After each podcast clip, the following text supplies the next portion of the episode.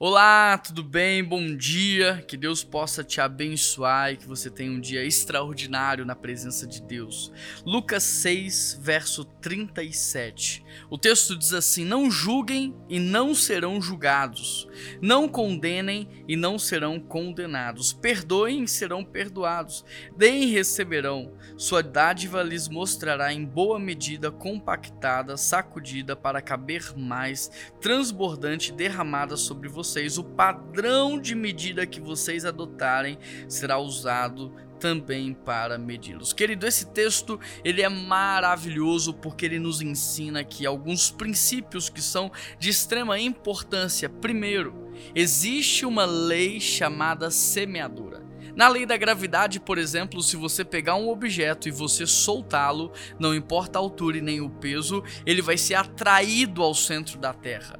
Uma lei significa que vai acontecer independente do que você faça para intervir. E aqui existe a lei da semeadura. O que você plantar, você vai colher. Ou seja, se você julgar as pessoas de uma maneira indevida, você também será julgado dessa mesma forma.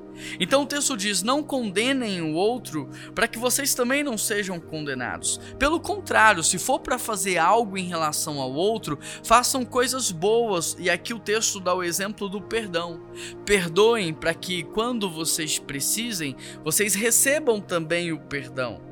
Deem e vocês também vão receber a sua dádiva, aquilo, o presente que você está entregando, um dia vai voltar para você, porque o padrão que você usa para abençoar, o padrão que você usa para cuidar, o padrão que você usa para fazer, também é o padrão que você vai receber. Por isso eu quero te perguntar: hoje você é alguém que tem julgado as pessoas de maneira indevida, sim ou não?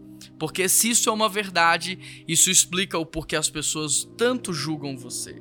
Você é alguém que tem condenado sem saber a razão, a justificativa, falado mal pelas costas, feito fofoca, porque se é isso que você faz, também é isso que você vai colher.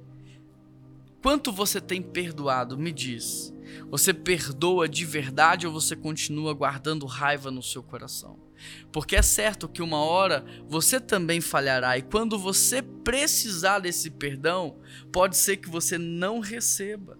A sua dádiva, ou seja, o seu presente para os outros, é também aquilo que você vai receber e eu quero te perguntar: você tem feito algo de bom na vida de alguém? Você tem ofertado na vida de alguém, cuidado de alguém?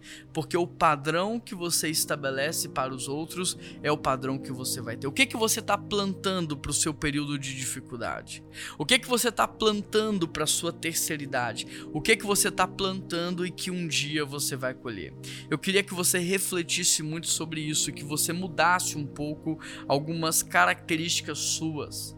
Ao invés de ser mesquinho, seja generoso. Ao invés de ser um crítico, seja alguém que vê a beleza, que elogia, alguém que agrega valor. Ao invés de reter tudo para você, seja um abençoador. Deixe um grande legado para a próxima geração. E não só isso, mas plante também para que você possa colher. Amém? Vamos orar? Pai, corrija o nosso coração. Corrija as nossas intenções, motivações, corrija o nosso olhar e nos ajude a amar as pessoas como o Senhor ama, a olhar para as pessoas como o Senhor olha, a falar com as pessoas como o Senhor fala. Nós queremos ser servos, ó Pai, portanto, nos ajuda, tira essa maldade do nosso olhar, tira essa maldade da nossa mente, do nosso coração e nos dê graça para ver a beleza na vida, Pai. Por favor, Deus, essa é oração que nós fazemos a Ti, em nome de Jesus. Amém. Um grande abraço, que Deus te abençoe e até amanhã.